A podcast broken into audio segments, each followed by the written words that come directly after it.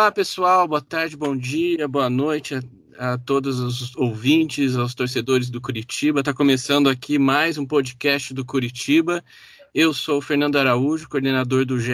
Globo, e estou aqui hoje com a Nádia Mawad, nossa repórter do Globo Esporte, e o Lucas Kotovics, o editor do Globo Esporte Paraná. E a gente se reuniu aqui para conversar um dia após o empate do Curitiba com o Internacional em 2 a 2 no Beira Rio, jogo que valeu pela abertura do nosso segundo turno do Campeonato Brasileiro, um jogo importante para o Curitiba, não só na necessidade de pontuar nesse momento que o time está, né, brigando contra a zona de rebaixamento, e também um jogo importante porque foi a estreia do Rodrigo Santana, né, o novo técnico, o terceiro técnico do Curitiba na temporada, e ele está aí cheio de desafios, ele está cheio de situações aí que precisa resolver e a gente vai conversar sobre isso. A gente vai conversar sobre o Rodrigo Santana, a gente vai conversar sobre o Curitiba nesse retorno. Vamos fazer uma listinha aí de jogadores que são hoje imprescindíveis do, do Curitiba. Então fica por aí que o papo vai ser bem legal. É, vamos começar já pedindo aqui para vamos abrir com a Nádia. Nádia, você teve na, você fez a transmissão, fez o, fez a, os comentários junto com o Christian Toledo né, nessa transmissão super legal que a gente teve para Curitiba do jogo e, e teve um, e, quer dizer, ficou ali, né, de olho em todos os detalhes do jogo, em tudo que que rolou. Eu queria saber um pouquinho o que, que você achou do Rodrigo Santana nesse comecinho. Você acha que já deu para ter um cartão de visitas dele assim? Eu acho que ainda é cedo, fala galera, tudo bem? Ainda é cedo para dizer que já tem um dedinho do Rodrigo Santana. Mas o que eu gostei, é, já pelo menos desse começo dele, ele sim disse declaradamente que ele tem características mais ofensivas, que ele gosta de um futebol mais ofensivo, mas que ele chegou pelo menos com um discurso diferente do Barroque, do Jorginho, falando que eu tenho que me adaptar às peças que eu tenho no elenco. Então, para mim, ele já chega com um discurso mega positivo que não adianta você querer jogar de uma maneira ofensiva se você não tem peças para isso. Se o time se acostumou nessa temporada a ter esse DNA reativo. Hoje, por exemplo, o começo do jogo contra o Internacional me incomodou um pouco, porque a gente viu aquele Coritiba lá atrás, recuado, esperando, marcando com 11 jogadores atrás do meio-campo. Óbvio, você está jogando contra o Internacional, até então líder do Campeonato Brasileiro, fora de casa, não perdeu um jogo no Beira Rio nessa temporada, você entende. Treinador quer estrear estrear bem. A tática do Curitiba era jogar no contra-ataque é, em cima dos dois laterais, do Heitor e do Moisés, que são laterais que descem muito. Então, era uma tática boa do Rodrigo Santana. É, não teria colocado o Matheus Oliveira na lateral esquerda, especialmente pela falta de ritmo de jogo isso aí foi polêmico, né? É, Esse Matheus Oliveira ali. Essa, eu confesso para vocês que aí foi um ponto negativo do Rodrigo Santana para mim nesse jogo. Escalar o Matheus Oliveira como lateral esquerdo. Né? Ele, Ele também jogou... teve um problema ali da questão do, do de, de, ter muito, muito desfalque, né, muito Nádia? Desfalque, né? Foram oito desfalques no total, cinco jogadores com Covid, mais o Sarrafiori, que não podia enfrentar o Internacional, o Ceruti, que se lesionou, e o William Matheus, que infelizmente é, perdeu a mãe no final de semana. Então, o único ponto negativo para mim do Rodrigo Santana foi a improvisação do Matheus Oliveira, que eu acho que ele poderia ter colocado o Jonathan na esquerda, o Natanael na direita. Eu teria dado uma chance para o Henrique Vermute, não escalado o Rodolfo Filemon, mas eu já vi um Coritiba com ideias diferentes. É, jogadores tentando jogar mais próximos, e foi aí que saiu o gol do Coritiba no segundo tempo, né? Na, na jogada que começou com o Robson, o Giovanni Augusto junto com o Neilton. É, o que eu sinto que vai ser um problema para esse Coritiba. A gente está falando, ó, Ricardo Oliveira, titular, Neilton titular, dois jogadores que para mim vão ser fundamentais, que estão sem ritmo de jogo, que vão precisar ter sequência. Em um momento que o Coritiba é, tem uma sequência muito cruel, né? tem Bahia, Flamengo e né? Corinthians né? pela frente. Então, assim, para resumir, é... ficou aquele gostinho que o Coritiba poderia ter saído do Beira Rio até com uma vitória, pela maneira com que o jogo ganhou. Mas por ainda ter esse DNA de. Os próprios jogadores, a declaração do, do Hugo Moura, para mim, ela é muito simbólica, quando ele disse que o Coritiba teve medo de, de dar o contra-ataque para o Internacional. Então, para você ver como está o Curitiba psicologicamente e emocionalmente.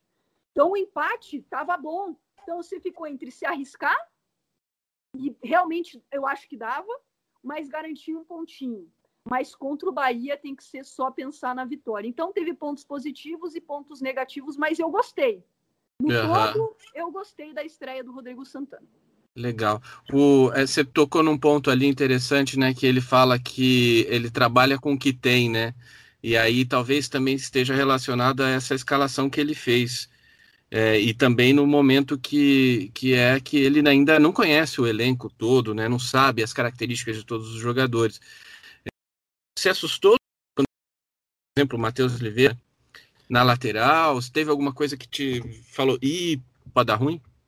Não sei se me assusta. Primeiramente, antes, boa tarde a todos, boa noite e bom dia, ou boa madrugada. Não sei se me assustei, até porque é, o, o Curitiba não tinha relacionado um lateral é, para substituir o William Matheus, porque o William Matheus jogou, tinha jogado até então todos os jogos, né?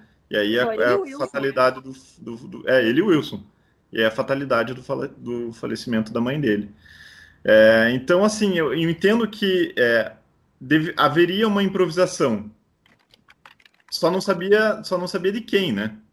Mas, enfim, assim, o, o, o que mais me incomoda é, foi uma coisa que até a Nádia comentou na transmissão, que me chamou a atenção, é que o Cazu e o Ângelo não, não, não são relacionados e não estão nem na equipe principal, né? Que são os dois pratas da casa. Isso me incomoda muito.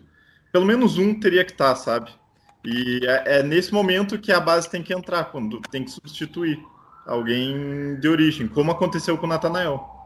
Então, fica o, o, ponto de atenção, eu acho que é, é esse. E o discurso de que às vezes tem jogo que não dá para botar o garoto da base, porque você pode queimar ele, você pode assustar o menino. É... líder, assim, fora de casa? eu, Talvez eu... fosse um momento para isso, né? Que dá uma é. liberdade, né? Menos compromisso. Não sei. Talvez, mas é, é porque é, é essa, essa, colocar a base é um assunto que é meio tabu, né? Porque tem times que a partir do momento que o jogador vai bem, mantém, e tem times como o Curitiba que prefere ter muita cautela. Inclusive, se eu não me engano, o Coxa Atlético são estão ali no meio né, de quem usa a base no, no campeonato, né? Não são os tops que usam que nem o Flamengo, mas é, utilizam razoavelmente. Então, mas eu, assim, particularmente acho que seria um bom jogo para uma estreia.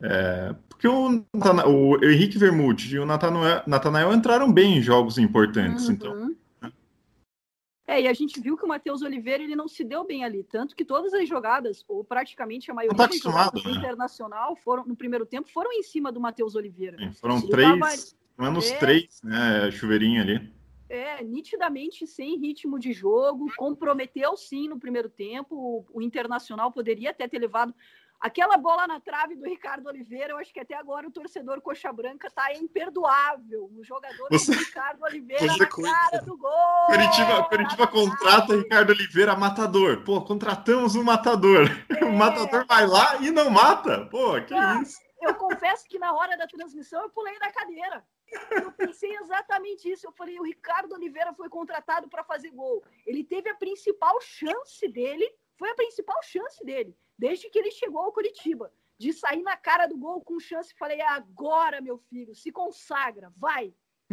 E a bola na trave. Como, assim, como que um jogador desse, assim, como um jogador desse, com essa experiência que ele tem, né, com o cara que já tem título adoidado, tal, perde um gol desse, né? Numa, numa é, situação. É a pressão, né? Entra, é. acho que entra muito a mentalidade que a Nádia falou também, a pressão psicológica, o fato de você, pô, imagine o pensamento ali, tudo bem, é, são milésimos de segundo, né, para você tomar uma decisão, mas o pens... entra tudo isso inconscientemente, né, no jogador. E é a pressão de fazer um gol que seria importantíssimo. Não fez. Importantíssimo. Mudaria né, o jogo completamente. Né? Mudaria o primeiro tempo bastante também a situação. Né? Aliás, eu queria falar do primeiro tempo um pouquinho também, porque a gente viu o Curitiba é, completamente sem capacidade de ataque ofensiva, um time recuado por 45 minutos, completamente. É, uma hora que eu vi assim o Neilton ele estava jogando de volante ele não, não, não... ele estava ajudando o Jonathan a marcar as descidas do Patrick é. e do Moisés. Ele e ele não tinha mais nenhuma capacidade de armar um contra-ataque de jogar de, de, de, fazer o que ele faz melhor que é um jogador de criação ofensivo. É, isso deu um, um, um, sentimento de hum, já vi esse filme assim porque parece que o Curitiba não teve uma não, não, parece que não houve nada de diferença entre Jorginho e o começo do Rodrigo Santana. Depois, no segundo tempo, a gente já teve uma situação um pouco diferente, melhor, mas também porque o, o Inter perdeu um jogador ali logo no começo, e justamente o Heitor, que era o cara que estava fazendo a festa ali em cima do Matheus e tal. É, vocês acham que, que em algum momento assim o Curitiba nesse primeiro tempo ou no segundo tempo ele mostrou que ele pode mais, que ele, que ele tem uma capacidade e o Rodrigo Santana pode enxergar isso? Como é que vocês acham isso? Eu acho que a ideia do Rodrigo Santana para esse jogo foi realmente quero estrear deixando uma impressão positiva com um pontinho fora de casa contra o Internacional, tá ótimo. Eu acho que essa foi a mentalidade dele e eu acho é, que ele não tá errado. Eu, não, se, se você se tá arrisca para tentar a vitória e toma um gol no contra-ataque, você já é queimado por terra. jogo. É, é, exatamente. Então, assim, eu acho que a mentalidade dele para esse jogo foi exatamente essa. Vamos chegar, armar com as peças que eu tenho, com tantos desfalques que eu tinha, oito no total para esse jogo. Cara, eu vou me segurar. A hora que eu tiver uma bola para jogar no contra-ataque, a ideia era partir em velocidade com o Neilton, era jogar para o Robson pelo lado esquerdo, era o Giovanni Augusto mais centralizado, distribuir esse jogo. Eu acredito que a ideia dele era essa. Mas o Coritiba não conseguia sair com a bola. E isso incomodou demais no primeiro tempo. Aí um jogador como o Galdesani faz muita falta. Mas... Porque nem o Matheus Salles, nem o Hugo Moura tem muito essa característica de ser um jogador pensante no meio campo. Aquele uhum. cara que pensa, põe a bola no pé e liga o contra-ataque. O William Matheus normalmente faz esse desafogo pelo lado esquerdo é, é praticamente um ponta. Sim. Também estava fora é, dessa partida. Muito, né? É. né? Então, assim, é compreensível o que a gente viu do Coritiba no primeiro tempo, tá? É compreensível. É, incomoda? Incomoda. Incomoda. Você vê teu, o, o teu time, ah. ou né, o nosso time aqui jogando atrás, incomoda. Claro. E para vocês, assim, bom, problemas, né, que a gente, é, a gente fala, ah, poxa, o cara estreou com, com vários desfalques, mas problemas acompanham os técnicos, principalmente dos times que não tem um elenco é, enorme ou um elenco que se possa substituir a altura tal, né? A gente já tem aí para próximo jogo pelo menos os cinco que estão com Covid tão, continuam fora, né? Entre eles o Valdesani, que tem essa importância toda. Mas é... assim, só, perdão. Diga, diga, diga, é, diga. É, só que assim, e, a, e a, a, mudança no intervalo de, de, de, postura foi muito forte, porque o Coxa empata quando ainda tá 11-11. Uhum. Contra o líder, fora de casa. Então, quer dizer. Sendo agressivo. Sendo agressivo. Um agressivo em velocidade, partindo para cima, encontrando espaço. Então, Exatamente. Esse foi um ponto positivo. Foi, teve, teve um papo bom de vestiário, será? Um outro segundo tempo, eu acho que sim. Minha opinião é de que sim, porque a, a postura inicial do Curitiba no segundo tempo foi outra. Você, tudo bem, né? Você tá atrás do jogo, é um jogo importante que você precisa pontuar, é, mas a, a, postura já foi interessante. É, deu uma esperança com a expulsão, inclusive, aliás, que expulsão do Heitor é, é absurda, né? Justa, justa. É, só que aí, aquela velha máxima do Curitiba, né? Porque que time no Brasileirão com um jogador toma um gol, né? Da, forma como se tomou. Que é aquele balde de água, de, é, aquele balde de água em cima do torcedor, né? Porém, teve uma reação, né? Ainda que seja na bola parada. Aham. É, e aí e eu é... acho que vale destacar alguns jogadores é, que aparecem e precisam aparecer ainda mais e acabam carregando muito o Coritiba durante o jogo e ficam sobrecarregados. O, o Jonathan não foi bem, é, teve muita dificuldade para marcar os jogadores do Internacional. No segundo tempo, o Patrick caiu por ali uhum. e ele encontrou muita dificuldade. O Filemon já demonstrou algumas vezes que não é um jogador confiável. Né? Em, em tipo, você precisa, ele e é ele acaba te decepcionando. Eu não gosto de fazer críticas pessoais aos jogadores, Sim. porque todos têm qualidades, enfim. Mas ele não está num bom momento, ele não está numa boa temporada. Eu teria optado pelo Henrique. Aí o Sabino fica sobrecarregado. O Matheus Oliveira estava perdido. E daí ele opta em colocar o Iasassi para jogar na lateral. Aí é questão do não conhecer o elenco. E detalhe, demorou 27 minutos Nossa, demorou demais segundo tempo para mudar para mexer, né? E sendo que ele estava com um a mais desde os sete minutos. Sete é, ele poderia ter tentado já, a partir do momento que o Kudê substituiu para corrigir é, o sistema dele, poderia ter tentado. Ele já tinha, ele já estava com essa vantagem, né? De poder olhar o jogo do Inter da forma como o Kudê é, corrigiu a expulsão, mas ele não optou por ver como os jogadores reagiriam a isso. E essa, e essa acho que foi uma falha mesmo. Demorou um pouquinho para substituir. Pensando que o Inter já tinha um jogador expulso, né? Porque se não tivesse nada, beleza. Substituir ali com 27 minutos é, é, é até normal. Mas ele demorou mesmo para fazer essa mudança que poderia. É, aí é a questão do medo, né? questão de você frear um pouco, ver se vai conseguir um resultado bom ou não. E, e só voltando ao assunto é, Henrique Vermouth, é, não vi, é, é, é, engraçado, né? Porque é esse feeling de confiança, né? Eu não vi o Henrique errar nada ainda no brasileiro. No momento que ele entrou. Não tem essa memória, não tem essa recordação. Então, é, é, novo ainda. Zagueiro é uma posição um pouco mais difícil, porque se você erra é feio, você vai ser queimado, né? A torcida já vai começar a pegar no pé. Mas eu daria um pouco mais de oportunidade para ele, porque todas as vezes que ele entrou, ele foi bem. Aí, ó, Rodrigo Santana, se estiver ouvindo o nosso podcast, já tem uma dica aí. Isso pra... eu, isso eu. Vai pra... colocar para montar essa zaga. Nada é para falar alguma coisa também, né? Mas... Ah, não, eu, eu tô com você, Lucas. Eu assim aí, ó, acho. Eu, já temos eu, dois na hora do jogo, é, eu teria entrado com o Henrique Vermute. É, mas eu entendo que a questão da experiência e tudo mais, um jogo é. grande, treinador chegando. Então, assim, é você entende algumas opções do Rodrigo Santana, você entende alguns erros que ele cometeu durante a partida, porque cometeu, demorou para modificar, não entendi algumas mudanças, você optar em colocar o Natan primeiro ao Rodrigo Muniz. Eu gosto do Rodrigo Muniz. Eu acho que ele tem que ser testado, inclusive, como um jogador aberto pelas pontas. Eu acho que ele pode jogar junto com o Ricardo Oliveira e o Robson, por exemplo, uma alternativa. Se o, o Neilton é um jogador de velocidade, eu adoro jogador de velocidade, mas eu acho que o Rodrigo Muniz pode acrescentar bastante. Mas é questão de tempo para ele conhecer o elenco. Eu falei com o Rodrigo Sim. Santana na sexta-feira. Ele me disse que teve, conseguiu só dar um treino da parte tática ofensiva. Ele, ele lembrando que ele foi apresentado na terça-feira, né? Exatamente. Então, ele, e aí, dentro todo esse processo, todos os processos internos para o técnico, então ele teve um, tre um treino inteiro, né?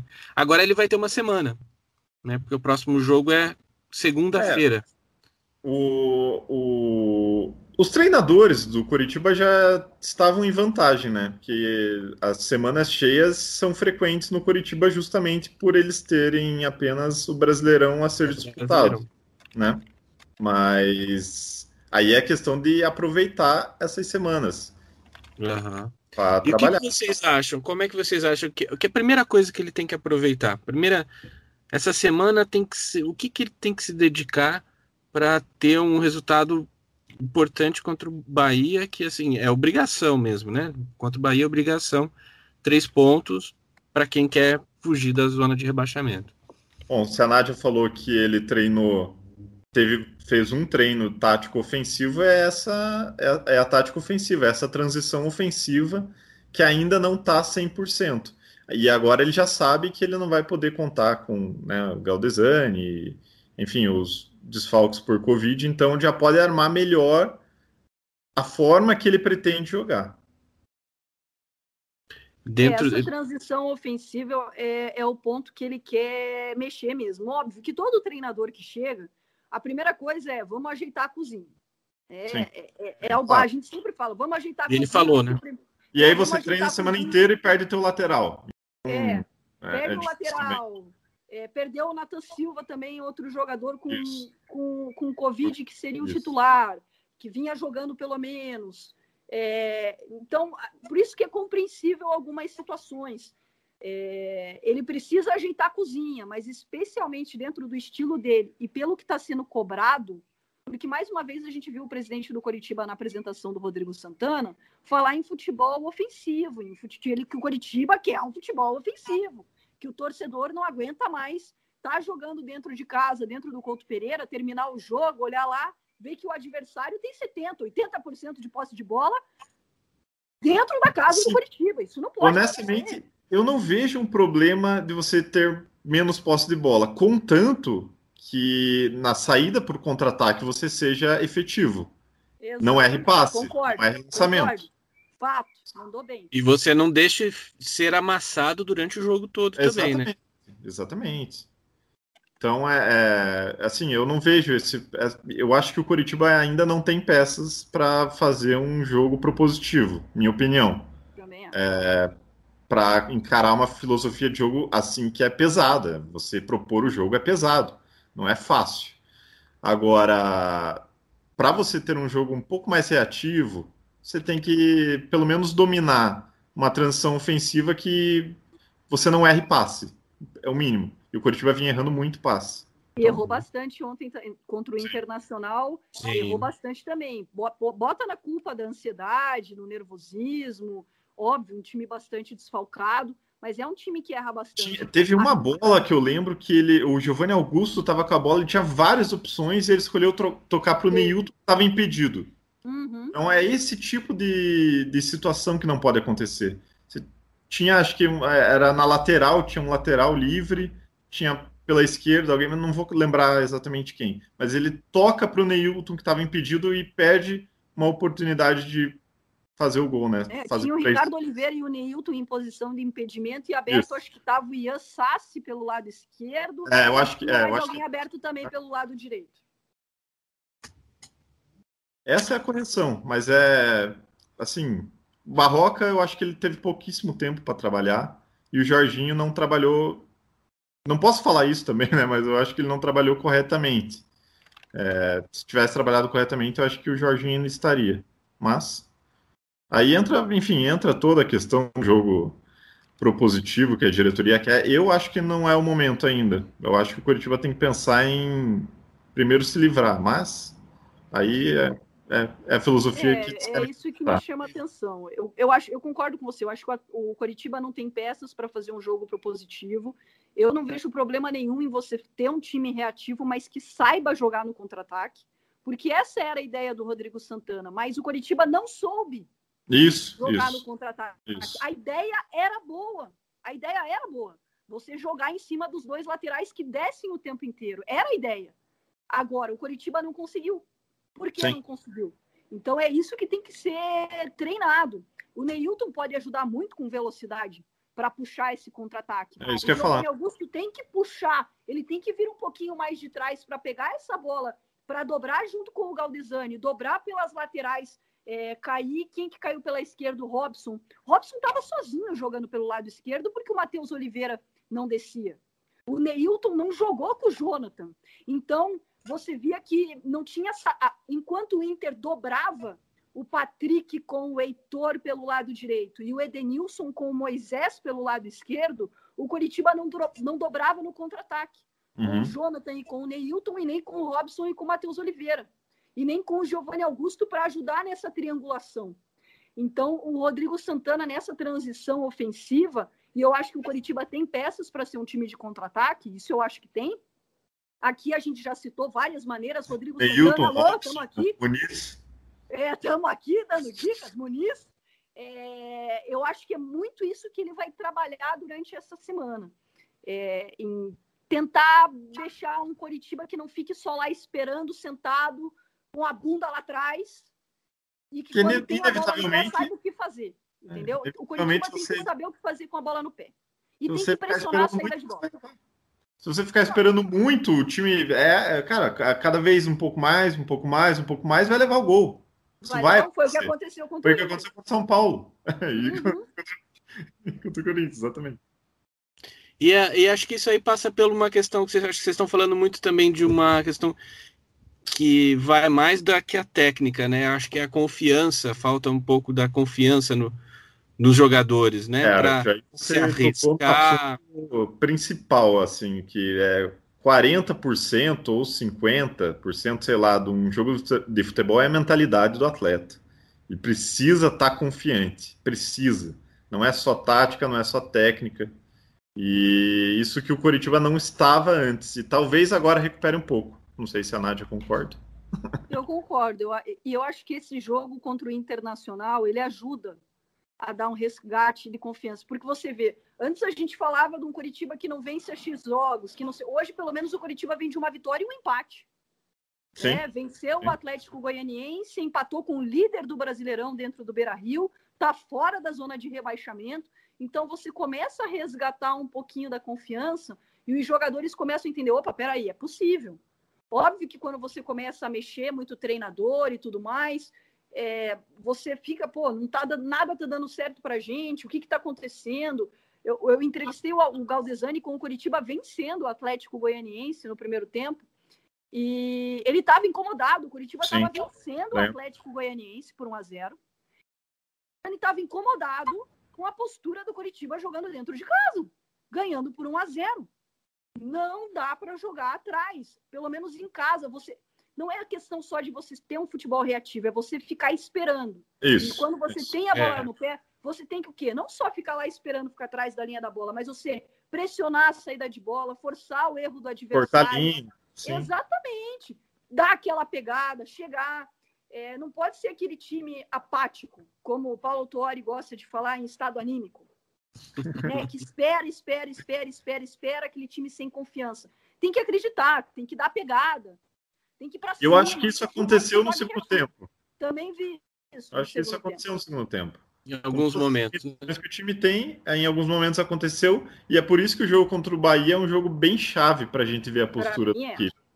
É, é, o jogo do Bahia, para mim, é chave para identificar o que, que o Rodrigo Santana e o Coritiba querem para esse segundo turno do Brasileirão. Que cara vai ter esse Coritiba para o restante do Brasileirão? Para mim, passa muito da postura Pode ser que o time tenha diversos problemas, que a gente ainda note algumas dificuldades, mas é, a reação, essa palavra confiança, eu acho que a gente vai conseguir sentir mais no jogo contra o Bahia.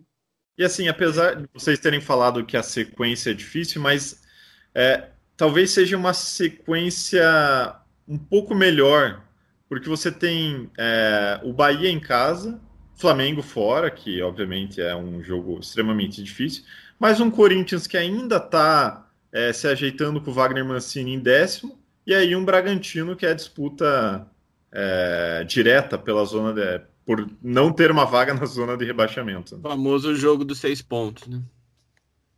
Então, quer dizer, são três jogos em casa nesses cinco primeiros. Então, é, é, é por isso que o jogo do Bahia é um ponto-chave, porque é a partir dele que a gente vai poder tirar conclusões para saber como que a equipe vai se portar diante do Corinthians e diante do RB Bragantino. Maravilha. Bom, gente, agora que nós resolvemos os, alguns dos problemas do Curitiba aí, é, só falta agora o professor seguir aqui a, as orientações e é bom esperar o resultado, Essa né? Com Bahia para ver. Vamos ver como é que vai ficar. Conversar assim, sem, sem precisar construir um time, pensar em tática. É, né? é, é, praticamente um futebol manager aqui que a gente faz. É, exatamente. É. é, bom, gente, para fechar, então, eu queria que assim a gente estava falando muito de jogador, importância, um jogador que, que, que foi problema, um jogador que é que é que, que tem uma importância hoje grande no, no, no, no time, na escalação e tal. Eu queria que vocês citassem três jogadores que são a base hoje do Curitiba, assim. Três caras que, que a gente pode dizer, putz, são imprescindíveis para o Curitiba hoje. William Matheus. É, eu, eu, eu, é difícil, eu, eu, não consigo citar. Ó, o William Matheus é, é imprescindível, mas eu vou tentar fazer três. Eu, eu coloquei três, mas embaixo eu já coloquei mais dois. é, é, é, cara, vocês fazem umas perguntas difíceis, tá? Então, assim, então não é fácil esse top aí. Quando eu escrevi a primeira vez, o meu logo de cara, o meu primeiro top 3 que me veio à cabeça foi Sabino, Giovanni Augusto e Wilson. Porque eu acho que pelo menos duas vitórias do Coritiba nessa temporada, nesse Brasileirão, você coloca na conta do Wilson que é o Sim. Atlético Goianiense e o Vasco. Eu coloco na Sim. conta dele, ele pegou demais, arrebentou, segurou o resultado. Mas aí você pensa, Galdesani, tenho gostado dele, mas é um jogador irregular. O William Matheus, para mim, é imprescindível. Mas eu não sei se ele entra no meu top 3. Então, é, é a questão assim, o William Matheus hoje é imprescindível para o Coritiba? É. Até porque não tem outra peça eu sei que o Coritiba está atrás. É, mas o top três jogadores para mim, Sabino, Giovanni e Wilson. Vou fechar esses três com menção honrosa para o William Matheus Giovanni Augusto e Wilson. Bom, Giovanni Augusto acho ah, que... e o Robson, e o Robson. Pois é, esse que... Escolhe, Nádia. Robson, meu. Escolhe, Nádia. Isso que eu falar. Poxa, tá agora quantos... fazendo participação especial aqui no repórter cinematográfico. Quantos jogos o Curitiba ganhou por causa do Robson? Me cornetou aqui, ele me olhou, virou, virou a cadeira, olhou para mim e falou e o Robson, Nádia? Como assim? O artilheiro, e o cria, e joga, e é na raça. Desculpa, Robson, você é o cara. Então, vou tirar aqui o Giovanni Augusto. Então, vamos lá. Sabino, Robson e Wilson. Muito bem, muito bem. Definido o top 3, top 3,5, 4, quase 5. Vamos lá, Lucas. Para mim é o William Matheus eu deixo o William Matheus no top 3 pela liderança, é o capitão do time, é, faz falta, foi provado no jogo contra o Inter que ele faz falta. É, e inclusive é a melhor temporada dele com a camisa do Curitiba, vale ressaltar aqui. É, Sabino, pela. É, é, é, é mais pelo. por ser o xerife da zaga, que é o principal zagueiro, e o Curitiba depende muito de um jogador que não pode falhar. E esse é o Sabino. Apesar de ter falhado alguns lances, mas, enfim, né, ninguém é perfeito. É... E o Robson. O Robson pela foi o cara do primeiro turno do Coritiba. Definiu, ajudou com assistência, ajudou com gol, correu. Aquele pênalti contra o esporte que, né, faltando quase nada. Acho que o jogo já faltava uns 10 segundos para o jogo acabar, talvez, sei lá. É, ele deu um pique naquele calor e conseguiu o pênalti. Então, para mim, são esses três: William Matheus, Sabino e Robson. Com a, a minha menção honrosa é para o Giovanni Augusto, que aí nos últimos jogos é, começou a desempenhar um papel importante. E o Giovanni Augusto pode ser o nome do Curitiba no segundo turno, a depender da condição física dele. Temos aí então uma previsão. Depois a gente vai lá na 39 rodada. Eu vou te cobrar isso aí, Lucas. Como está Giovanni Augusto? Tá, tá, bom, tá bom, tá bom. Pode me cobrar. Então, tá bom. Gente, é isso, meus queridos. Muito obrigado, muito obrigado pela participação. Valeu o papo, foi super legal.